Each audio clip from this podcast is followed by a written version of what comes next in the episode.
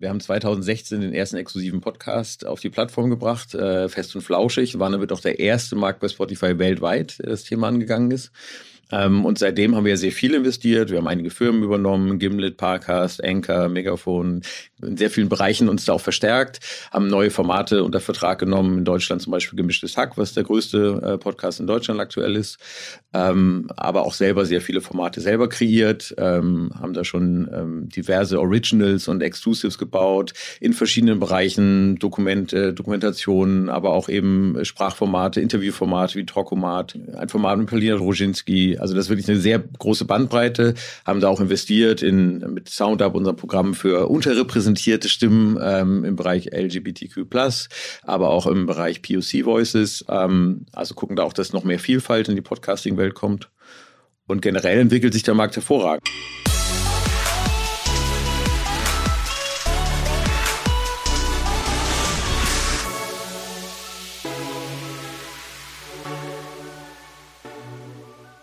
Es gibt so einen Spruch, der heißt, äh, es müsste immer Musik überall sein. Und ich glaube, heute ist ein kleines bisschen äh, Musik bei uns im Podcast, denn ich habe heute bei mir zu Gast den Michael Krause. Und Michael ist äh, General Manager Europe bei Spotify. Da bin ich sehr gespannt, was er uns zu sagen hat. Spotify natürlich jedem bekannt, 2008 gegründet. Ähm, ich glaube, inzwischen in über 180 Märkten auf der Welt unterwegs, hat knapp 200 Millionen Premium-Abonnenten, also ein, ein riesengroßer Erfolg aus Europa. Und ich freue mich, dass der Michael heute bei uns dabei ist. Hier ist dein Lieblingspodcast für die Digitalisierung von Vodafone Business digitale VorreiterInnen. Und wir haben uns hier in Hamburg hingesetzt mit dem Michael und sind mal gespannt, was er uns heute zum Thema Spotify erzählen kann. Herzlich willkommen, Michael. Danke, dass du zu uns gekommen bist. Ja, danke für die Einladung. Und äh, vom Lieblingspodcast gleich zum Lieblingsfilm, weil dein Zitat ist aus meinem absoluten Lieblingsfilm, Absolute Giganten.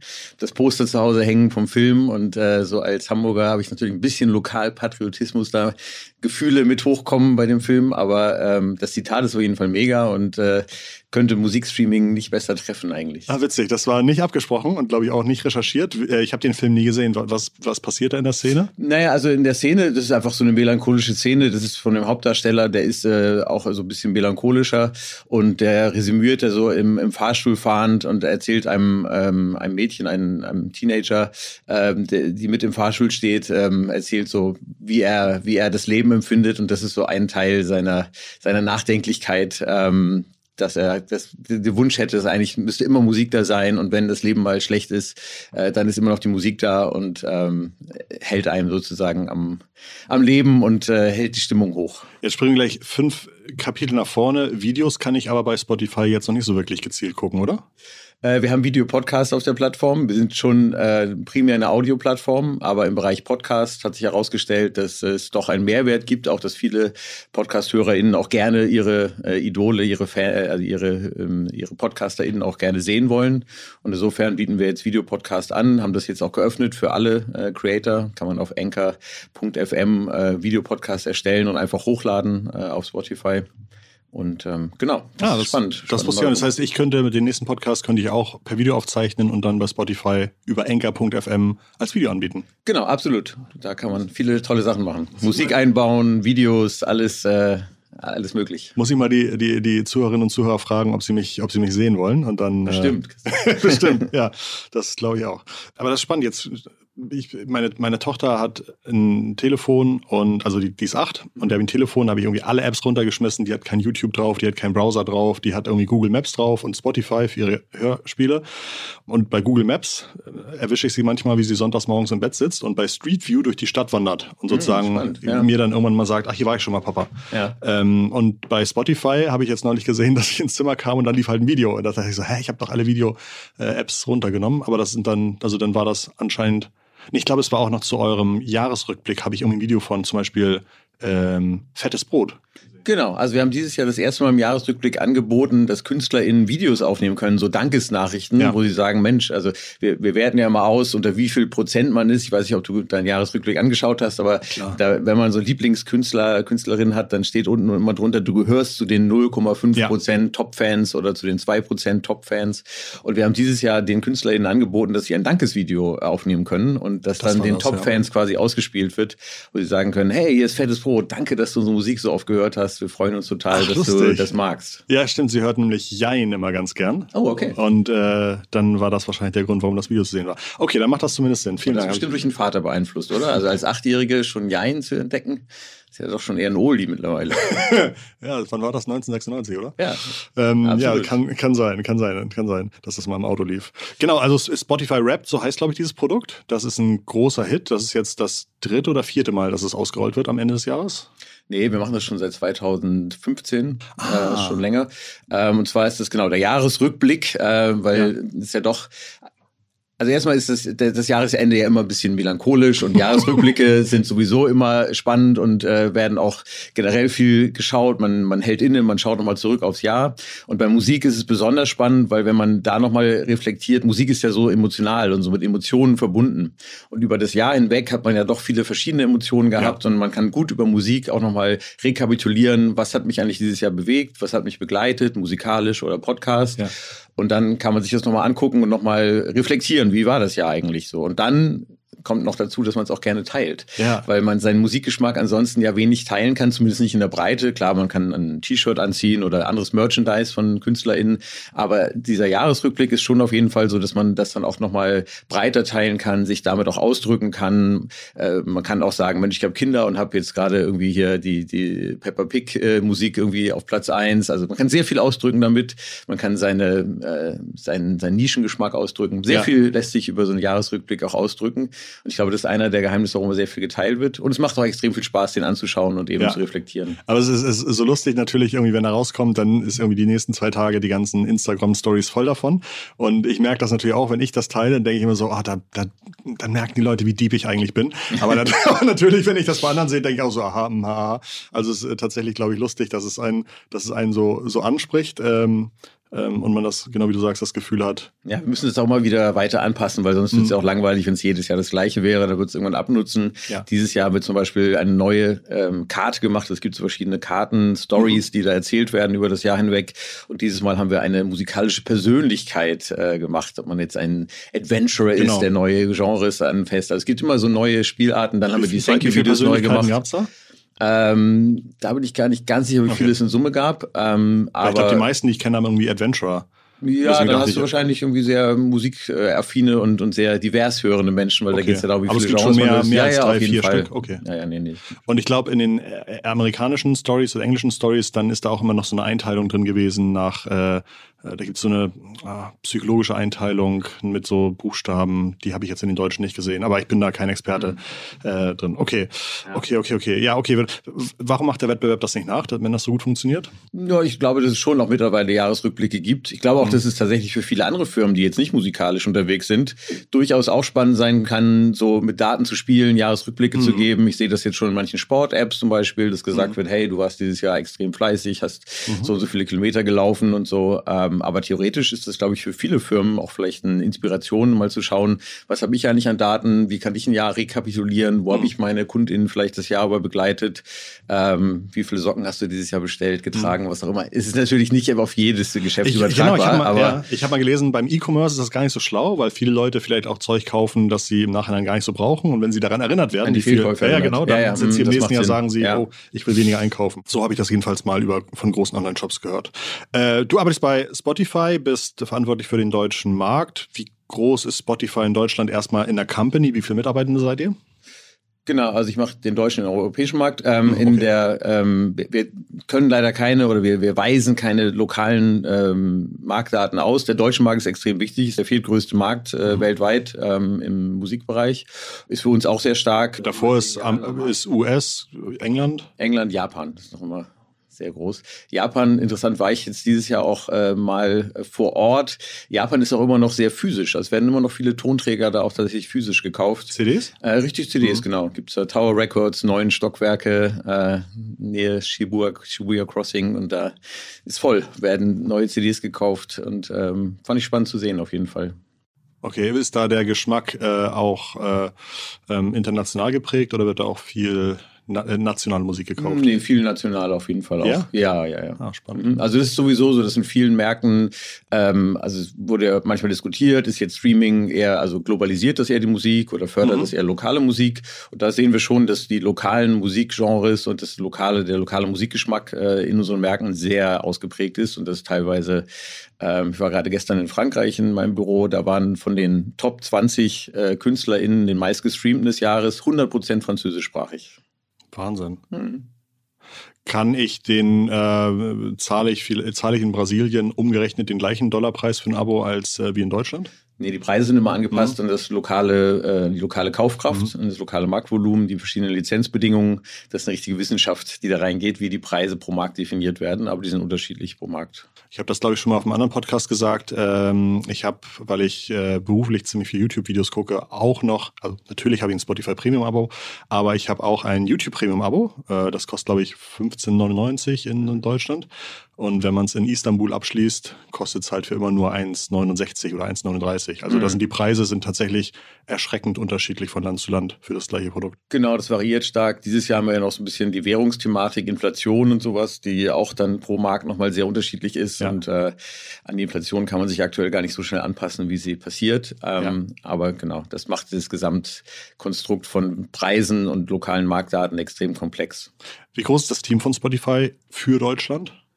Ähm, genau, also Deutschland ist witzigerweise jetzt der drittgrößte Markt, was Mitarbeitende angeht. Mhm. Allerdings arbeiten, arbeitet der größte Teil gar nicht am deutschen Markt, sondern wir haben seit zwei Jahren das Work from Anywhere eingeführt, dass Leute quasi, äh, unsere KollegInnen arbeiten können, wo sie wollen. Und da haben sich sehr viele für Deutschland entschieden. Wir hatten auch viele deutsche EntwicklerInnen zum Beispiel, die am Kernprodukt in Schweden, in New York äh, oder London gearbeitet haben, wo wir unsere Hauptentwicklungsstandorte hatten.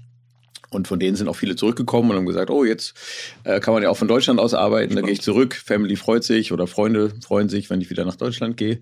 Und jetzt haben wir plötzlich sehr viele Leute, die wirklich am Kernprodukt arbeiten, an der Suche, an äh, anderen Kernfeatures, die dann neben uns im Büro sitzen und wir machen dann die Playlisten und die Podcast und äh, verkaufen Werbung für den deutschen Markt. Das ist eine ganz tolle neue Atmosphäre, die da im Büro entstanden ist. Ah, das heißt äh, tatsächlich auch die Produktentwicklung, da ist auch äh, ein bisschen deutsche Ingenieurskunst drin und äh, zentrale Themen werden tatsächlich in Deutschland entwickelt. Ja, genau. Also wir versuchen natürlich die besten EntwicklerInnen weltweit zu finden Mhm. und da hat uns das auch sehr geholfen, dieses Work from Anywhere, weil man jetzt natürlich die besten Talents kriegen kann, die dann vielleicht auch sagen, ja, ich würde super gerne Produkt arbeiten, ich bin auch ein absolutes Genie in Java-Entwicklung, aber ich muss unbedingt jetzt hier in äh, Barcelona bleiben, weil ich habe hier meine Family und vielleicht noch eine ähm, kranke Mutter zu pflegen oder was auch immer. Ähm, die können wir jetzt auch für uns gewinnen, weil Mhm. sie dann für uns arbeiten können.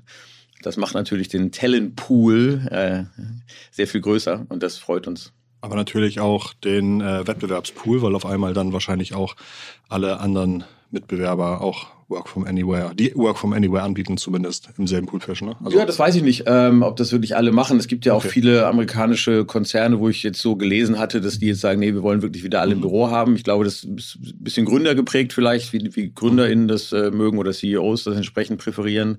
Bei uns haben wir eben eine sehr flexible Art. Man kann sich entscheiden, immer pro Jahr möchte man eher im Homemix sein, also für mehr zu Hause, dann kriegt man Mhm. auch seinen Schreibtisch und Internet und so für zu Hause gestellt oder möchte man eher im Büro sein, dann hat man da auf jeden Fall einen sicheren Man Platz. kriegt einen Schreibtisch nach Hause, ja, ja, genau, man Ach, wird da spannend. komplett ausgestattet. sodass man wirklich auch das Gefühl hat, jetzt bin ich auf der Jetzt bin Arbeit. ich im Büro, genau. Ja, das ist schlau. absolut.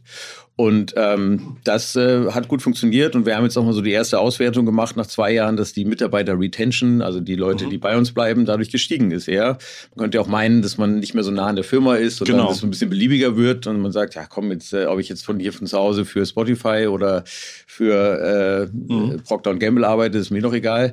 Aber in dem Fall haben wir gemerkt, dass das eher positiv, äh, einen positiven Einfluss hatte, dass man diese Möglichkeit gegeben hat den Mitarbeitern.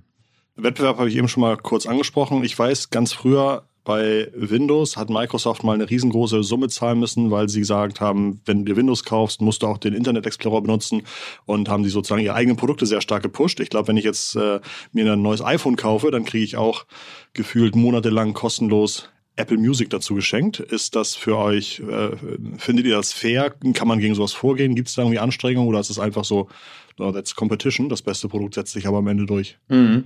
Ja, da hast du jetzt unabgesprochen auch ein Thema angesprochen, das mir sehr am Herzen liegt, weil tatsächlich ist es so, dass es da unterschiedliche Ansätze gibt. Ähm, generell kann natürlich äh, Apple Dienstleistungen äh, bauen, wie sie wollen. Und sie haben einen Musikstreaming-Dienst zum Beispiel und können den auch verschenken, wie sie möchten. Das ist, glaube ich, total okay. Und das ist eben auch fairer Wettbewerb, dass jeder für sich entscheiden kann, wie viel investiert er da rein, wie, äh, wie möchte er sein Angebot gestalten wo wir wirklich Kritik äußern und wo wir tatsächlich ja auch ein Verfahren initiiert haben in der Europäischen Union, was gerade läuft, ist, dass wir eben den ähm, Zugang zu den KundInnen äh, ein wenig unfair finden, weil es eben den App Store gibt, der ein quasi Monopol ist. Man muss ja für das iPhone dann die Apps im App Store äh, mhm. entsprechend runterladen. Und da haben wir eben die Herausforderung, dass wir da nicht unser Produkt direkt so verkaufen können, zu den gleichen Konditionen, wie wir es im freien Markt machen. Ich glaube, Apple behält ungefähr 30 Prozent von jedem genau. Euro. Das genau. heißt, automatisch hätten sie 30 Prozent Vorteil gegenüber jedem anderen, ne? Genau, und da wir ja quasi äh, roundabout 70 Prozent an die RechteinhaberInnen auszahlen, wäre das für unser Geschäftsmodell schon sehr herausfordernd auf jeden Fall. Trotzdem könnte man ja vielleicht sagen, naja, aber die bieten da ja auch tolle Dienstleistungen, das ist ja alles gecheckt und äh, das ist ja voll fair, also 30 Prozent kann man machen. Ähm, aber sie haben selber einen Musikstreaming-Dienst, den sie da auch auf der gleichen mhm. Plattform verkaufen und wo sie eben diese 30 Prozent dann nicht haben. Also ist ja. das dann eben kein fairer Wettbewerb mehr, ja. ähm, wenn man da dann eben die, quasi die gleiche Dienstleistung mit 30 Prozent Mehrkosten anbieten ja. muss, weil man sich in dem Ökosystem des jeweiligen Anbieters äh, gerade aufhält. Und da ist Google zum Beispiel sehr viel flexibler. Da haben wir jetzt auch gerade äh, einen großen weltweiten Deal gemacht, dass man eben Spotify dann auch übers Google Billing äh, kaufen kann. Wir haben jetzt Hörbücher gelauncht in vielen Märkten zum Einzelkauf, ähm, in Amerika zum Beispiel und in Europa jetzt gerade in meinen Märkten in England und äh, Irland. Und da ist es so, dass man über Google sagen kann, Mensch, hier die Harry Potter, äh, Harry Potter Band würde ich mir gerne mal gönnen als Audio. Klickt einmal und hat den dann in seinem in seiner Bibliothek bei Apple können wir nicht mal darauf hinweisen quasi. Da muss man dann über 30 Schritte irgendwie ähm, ins mhm. Web gehen, das da kaufen, dann wieder verfügbar machen und dann. Da kann es auch teilweise Ärger geben mit Apple, ne? Weil die ja genau, sagen, wenn, wenn ihr da, das ja, umgeht, dann gibt's dann nehmen wir euch aus dem App Store raus. Absolut, das ist eben auch sehr kritisch, ja. dass es da keine sehr klar formulierten Richtlinien ja. gibt und man dann immer sich so rantasten muss und dadurch auch viel Zeit verliert. Ah, das ist ja interessant. Ähm, ich glaube, Android hat weltweit 70 Prozent Marktanteil, was mhm. natürlich toll klingt, aber wahrscheinlich sind die iOS-NutzerInnen etwas äh, einfacher mit dem Geld ausgeben, könnte ich mir vorstellen. Ja, also ich glaube, globale Studien zeigen das tatsächlich, mhm. dass der Durchschnittsumsatz, den ein iPhone-Nutzer macht äh, in App Stores, deutlich höher ist als der eines Android-Nutzers. Ähm, klar, also auch ein Kaufpreis von einem iPhone ist ja schon höher. Insofern gibt es da vielleicht schon eine Indikation dafür, dass die Leute, die sich ein iPhone gönnen, auch ein wenig kaufkräftiger sind. Ähm, aber das kann ich so auch bestätigen.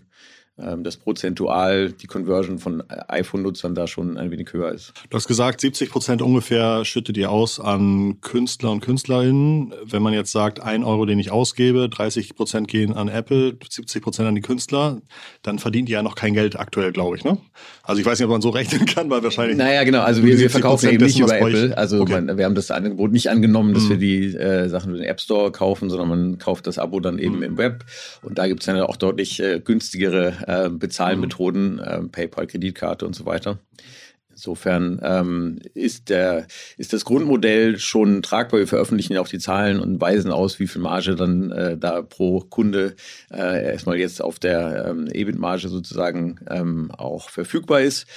Aber natürlich haben wir schon auch Kosten, Streaming und so weiter, äh, technische Kosten. Ähm, deswegen ist das schon auf jeden Fall ein Modell, wo jetzt keine extrem große Luft ist. Ähm, aber ja, ist trotzdem wichtig, dass wir eben die 70 Prozent auch an die KünstlerInnen ausschütten oder an die Labels in dem Fall ausschütten. Ist ja auch immer noch die Frage, was bei den KünstlerInnen dann am Ende verbleibt. Okay, äh, frage ich gleich nochmal nach. Aber aktuell verdient Spotify noch nicht noch kein Geld, oder? Aktuell? Nee, genau. Also, okay. aber das liegt auch daran, dass wir natürlich noch extrem ja. in der Wachstumsphase sind. Extrem. Ja, ja. Wir haben, du hast gerade gesagt, 180 Länder. Da sind wir in vielen jetzt äh, dann noch neu gestartet. Dementsprechend investieren wir in den Ländern noch viel, machen mhm. Kampagnen, äh, bauen das Produkt weiter aus, äh, investieren viel ins Produkt. Also das ist, glaube ich, in so einer Wachstumsphase durchaus okay, dass man auch das, das Geld, was man verdient, entsprechend investiert. Ich habe mal gehört, wenn man mehr als sechseinhalb Stunden am Tag Spotify hört, dann wird man zum Kunden, der Geld kostet und nicht mehr zum Kunden, mit dem man Geld verdienen kann. Ich weiß nicht, ob die, also wahrscheinlich ist das äh, nicht so einfach rechenbar. Das wären irgendwie 142.000 Minuten im Jahr. Gibt's, wie viel Prozent der Nutzerinnen und Nutzer sind solche Heavy-User, die man zwar behalten muss, aber eigentlich lieber loswerden würde? Ne, tatsächlich weiß ich nicht, wie du auf die Zahl kommst, weil es ist ja bei uns so, dass wir, dass wir tatsächlich ja äh, prozentual von den Gesamteinnahmen entsprechend ausschütten, das unabhängig vom Streaming ist, mhm. ähm, das da jeweils stattfindet. Nichtsdestotrotz äh, wüsste ich jetzt auch, also es gibt sehr wenige NutzerInnen, die so viel Musik hören. also da müsste man wahrscheinlich eher reingucken, ob das äh, wirklich NutzerInnen sind, die dahinter stecken. Okay. Ja, es kann ja auch ein Geschäftsmodell sein, seine eigenen Songs zu hören. Ne? Also da gab es mal eine Zeit lang, glaube ich, dass man irgendwie wusste, pro Song kriege ich irgendwie 0,3 Cent oder whatever. Äh, und dann Menschen ihre eigenen Songs gehört haben. Ja, also das ist so einfach auch nicht möglich, weil es dann okay. ja schon ein Gesamtkonstrukt ist und so okay. weiter. Aber ähm, ja. Okay, also Arbitrage nicht mehr so einfach möglich. Nee, genau. Schade. Das nee, das. Äh, ich dachte, du hast noch so einen Geschäftstipp für mich. Nee. Ähm, hat das Ganze einen Impact darauf, äh, wird jedenfalls darüber gesprochen, dass Songs immer kürzer werden können, weil die äh, Künstler eher motiviert sind, dass ein Song häufig gespielt wird und nicht, dass viele Menschen einen langen Song hören? Also generell würde ich erstmal sagen, dass ähm, die Ausspielmöglichkeiten von Musik immer Einfluss auf Musik hatten, jedenfalls auf die populäre Musik. Es gibt ja einmal die, ähm, die eher auch künstlerisch motivierten Lieder, die einfach, äh, keine Ahnung, klassische Musik zum Beispiel, die hat sich jetzt über die Jahre nie so richtig angepasst an den Ausspielweg, äh, solange es nicht möglich war. Hast du im Kopf, wie viel Prozent der heute in Deutschland gehörten Musik Popmusik ist, also aktuelle Musik und wie viel Prozent vielleicht Musik ist, die älter ist als fünf Jahre oder so? Ja, also könnte ich auswerten. Generell ist es natürlich schon so, dass eben, deswegen heißt es auch populäre Musik, ja. schon der Großteil der gestreamten Songs ähm, eben auch in der Jugendkultur irgendwie verortet sind und eher, ähm, keine Ahnung, moderne Popkultur entsprechen. Ähm, durchaus sehr viel auch im Genre Rapmusik tatsächlich. Das sind sehr erfolgreiche Genres.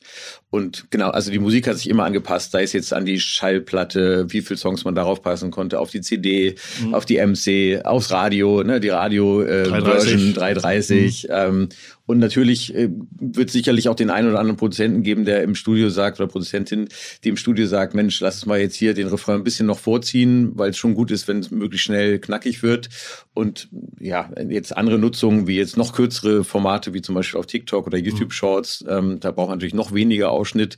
Vielleicht gibt es ja auch schon einzelne, Produzentinnen, die sagen, ey, lass es mal wirklich einen Ausschnitt gucken, dass der wirklich da auch tauglich ist also wenn man Musik macht für den breiten Geschmack, guckt man ja auch, wo befindet sich dann diese breite Masse und welche Möglichkeiten gibt es da gerade technisch und wie passe ich das am besten an? Mhm. Genau wie man sich ja auch geschmacklich anpasst und guckt, was ist denn gerade eigentlich der Musikgeschmack, wenn man eben populäre und, und viel gehörte Musik produzieren möchte. Äh, Warnung, Vorsicht, Radio, Radioüberleitung. Apropos Geschmack, der aktuelle Geschmack der Menschen geht ja zum Thema Podcast. Ähm, und äh, ähm, wie sieht der deutsche Podcastmarkt bei euch aus?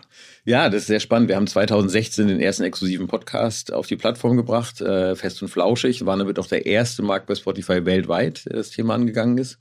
Ähm, und seitdem haben wir sehr viel investiert. Wir haben einige Firmen übernommen, Gimlet, Parcast, Anchor, Megafon, in sehr vielen Bereichen uns da auch verstärkt, haben neue Formate unter Vertrag genommen. In Deutschland zum Beispiel Gemischtes Hack, was der größte äh, Podcast in Deutschland aktuell ist.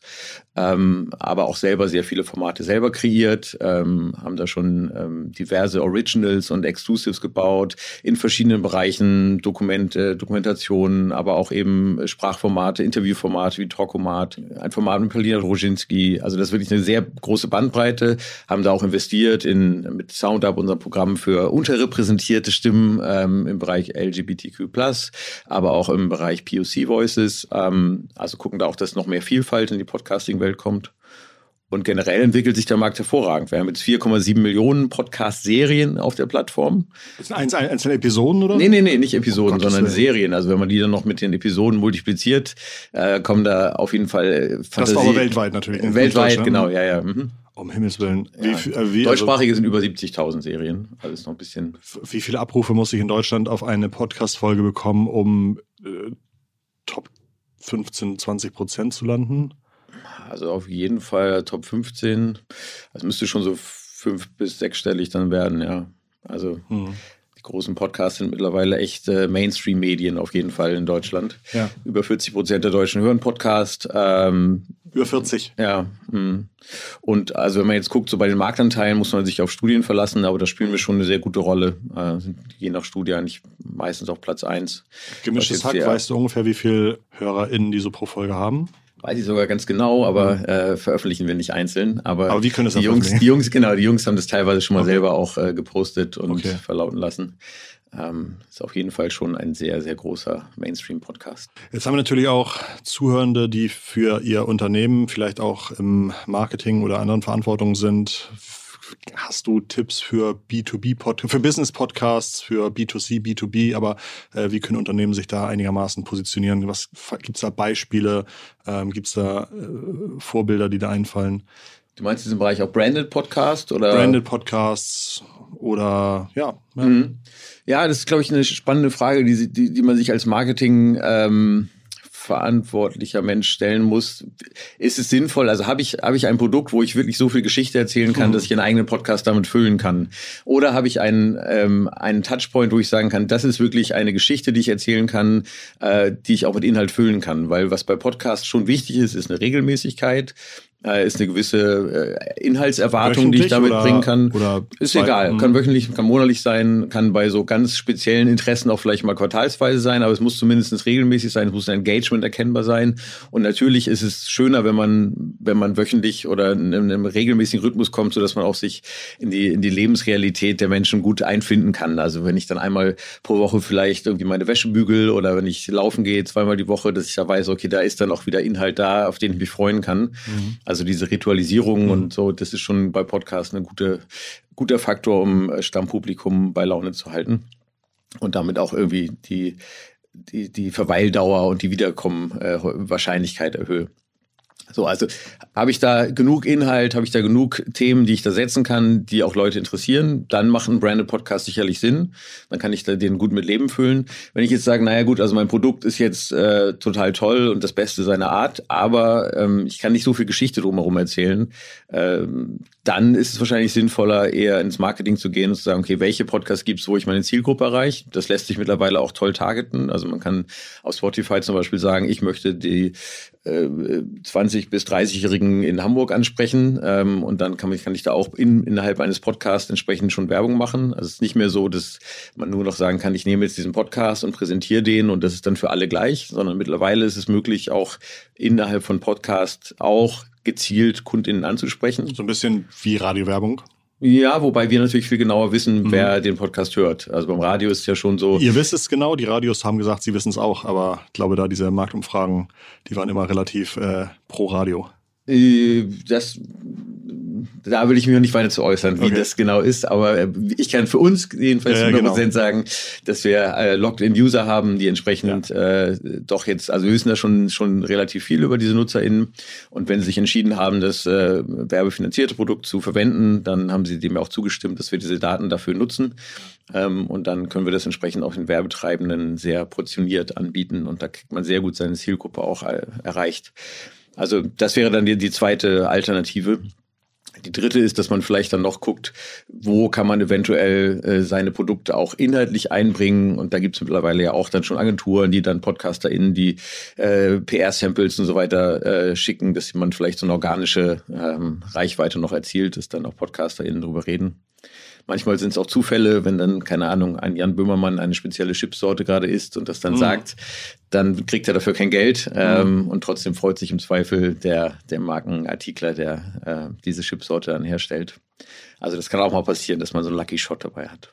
In deinem täglichen Business, äh, nach welchen Metriken arbeitest du gerade? Musst du irgendwie aufpassen, dass noch mehr Podcasts aufgebaut werden oder musst du aufpassen, dass weniger deutsche Menschen TikTok gucken oder was, was sind so äh, KPIs, die für dich, Michael, wichtig sind? Ja, genau. Also wir sind schon sehr OKR und KPI getrieben, wie man sich das vorstellen kann. Wir haben ja die Daten auch, das macht es natürlich dankbarer, dass wir damit auch viel arbeiten können und ähm, da geht es schon darum, ähm, zu schauen, dass es einmal natürlich weiteres Wachstum gibt. Europa ist jetzt äh, schon sehr weit im Vergleich jetzt zu anderen äh, Regionen vielleicht der Welt, was Streaming-Penetration angeht.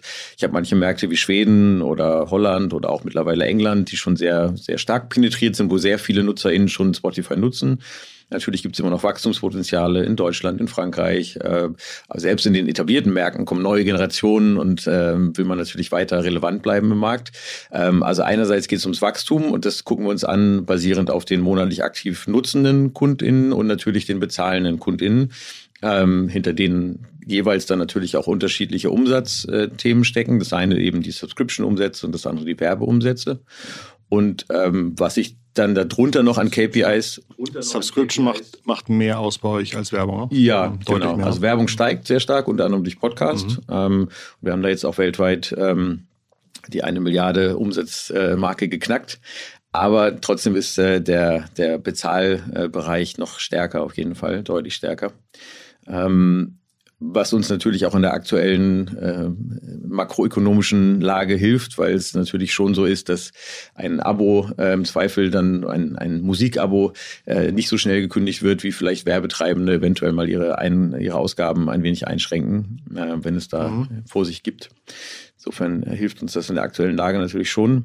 Ähm, aber ja, und, und unterliegend unter diesen Metriken, ähm, zum Beispiel bei den Subscribern, gucke ich mir natürlich schon an, wie ist dann auch die Nutzung der jeweiligen Kundinnen. Also welches Verhältnis habe ich zum Beispiel von täglich nutzenden Kunden zu monatlich aktiv nutzenden Kunden.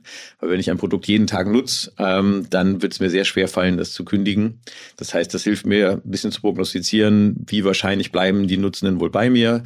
Ähm, wenn ich zum Beispiel ein, ähm, ein, ein werbefinanziertes Produkt habe und ich sehe, dass Kunden sehr stark das Produkt nutzen, dann ist die Wahrscheinlichkeit irgendwann groß, dass sie vielleicht auch in den Bezahlbereich rüberwechseln.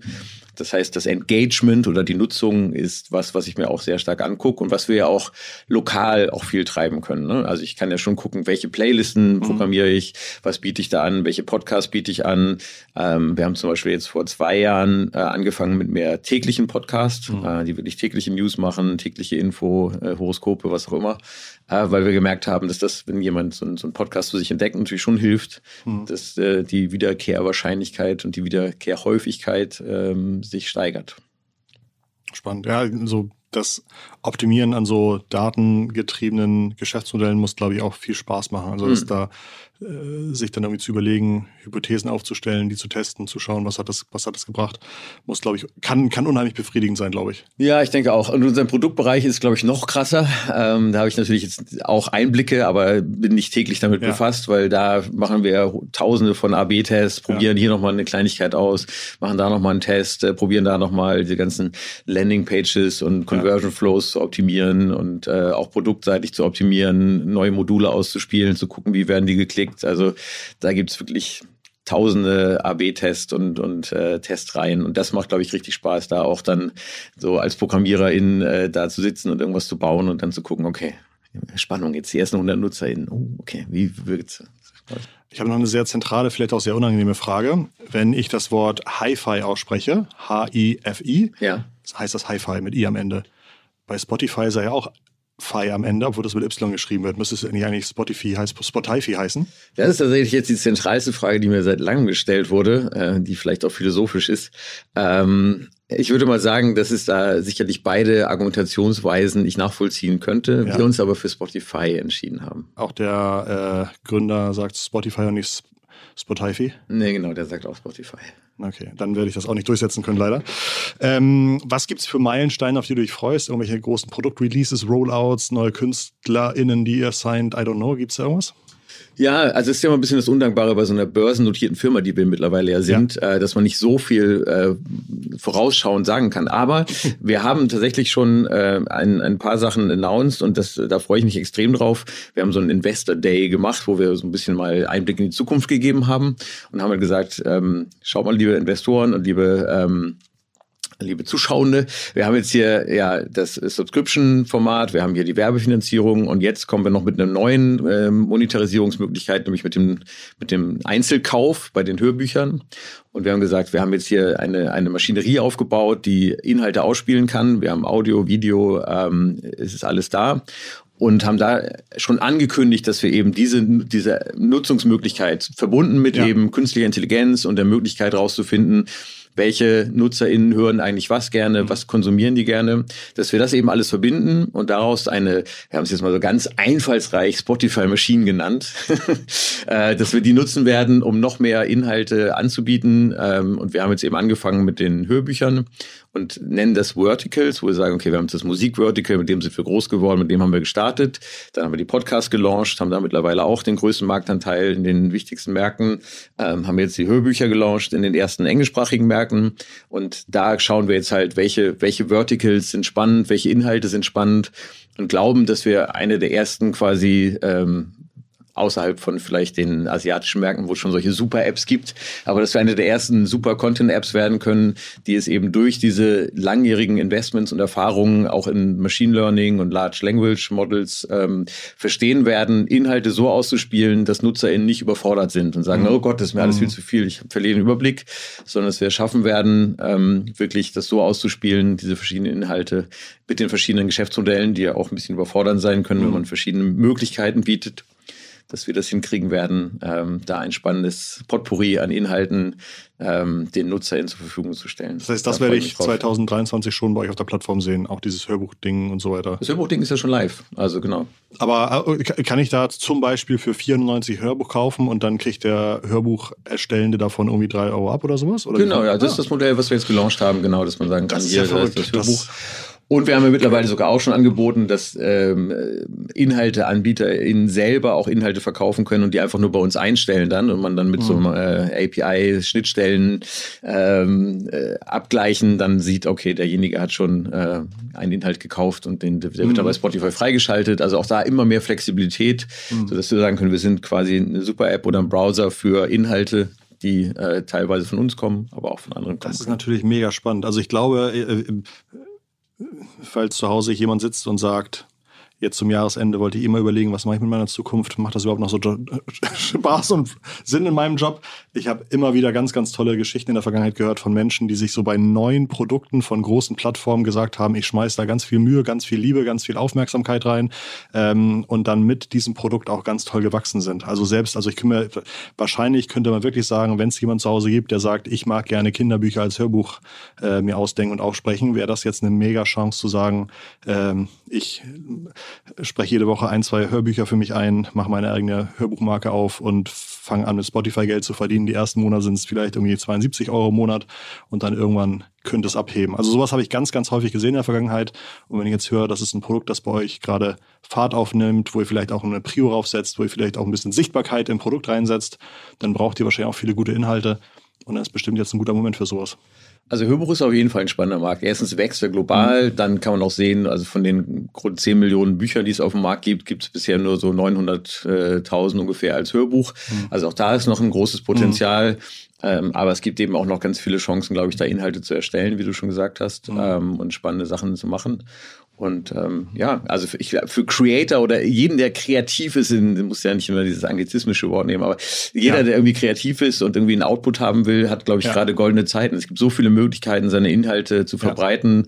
Ja. Äh, Inhalte sind so singen, gefragt. Aber, nicht jeder kann singen, aber, aber vielleicht kann jemand sprechen. Es gibt so viele genau. Podcast-Nischen noch, die unbesetzt sind. Es gibt so viele, die da auch dann einfach aus einer Leidenschaft starten und einfach authentisch ihr Ding machen und dann plötzlich riesengroß werden. Es gibt auch ganz viele, die mit all dem dann nicht groß werden, aber trotzdem Spaß dabei haben. Also es geht auch nicht immer nur ums Großwerden. Ähm, ja. Und äh, ich glaube, da gibt es auf jeden Fall viele Möglichkeiten. Fantastisch. Ähm, dann möchte ich, bevor du jetzt weggehst, kurz wissen, was ist eigentlich dein liebster Fußballverein? Ja, das ist sehr einfach zu sagen. Also so als Hamburger ist natürlich ein Hamburger Fußballverein und ja. das ist der FC St. Pauli. Ja. Ich bin tatsächlich als so ungefähr Fünfjähriger das erste Mal mit der Sparkasse ins Stadion vom äh, Volksparkstadion gegangen. Mit dem Knacksclub? Mit dem Knacksclub, genau. Damals war der ähm, HSV auch noch relativ groß und erfolgreich.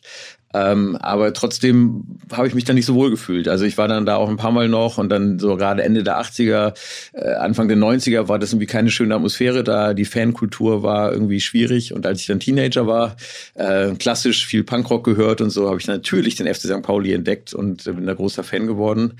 Ähm, und ja, habe auch das Privileg, dass ich jetzt da ab und zu ein bisschen mithelfen darf mit äh, Ideen und Input äh, in so einem kleinen digitalen Beirat, äh, da auch ein bisschen mitzuwirken. Das freut mich sehr. Sehr cool. Was, was gibt es da so für digitale Projekte, die da gerade angeschoben werden? Mega viele. Das habe ich auch unterschätzt am Anfang, aber mhm. so ein Fußballverein ist ja schon auch ein B2C-Produkt im mhm. Endeffekt. Und ähm, da gibt es auch Apps, die entsprechend äh, gestaltet werden können. Da gibt es digitale Kanäle, Social-Media-Kanäle, wo man sich genau überlegen möchte, mhm. mit welchen Inhalten bin ich eigentlich auf welchem Kanal, wie relevant ähm, und was kann ich da anbieten, wie kann ich junge Fans begeistern für den Verein, dass man den Nachwuchs auch entsprechend hat. Ähm, Gerade FC St. Pauli ist natürlich auch eine sehr starke Fankultur, sehr wertegetrieben, Wertegemeinschaft eher als jetzt ein reiner jetzt, äh, kommerzieller Fußballclub.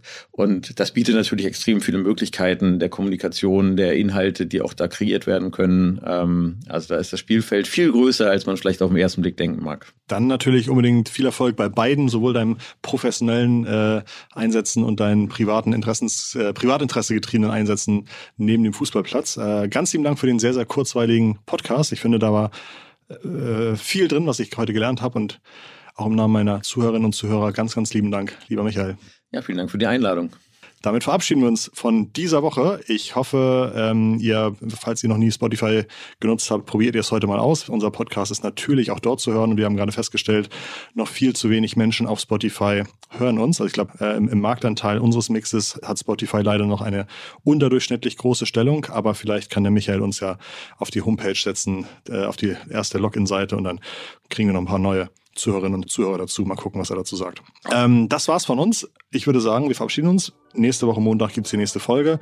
Ganz viele liebe digitale Grüße von Michael und Christoph. Vielen Dank.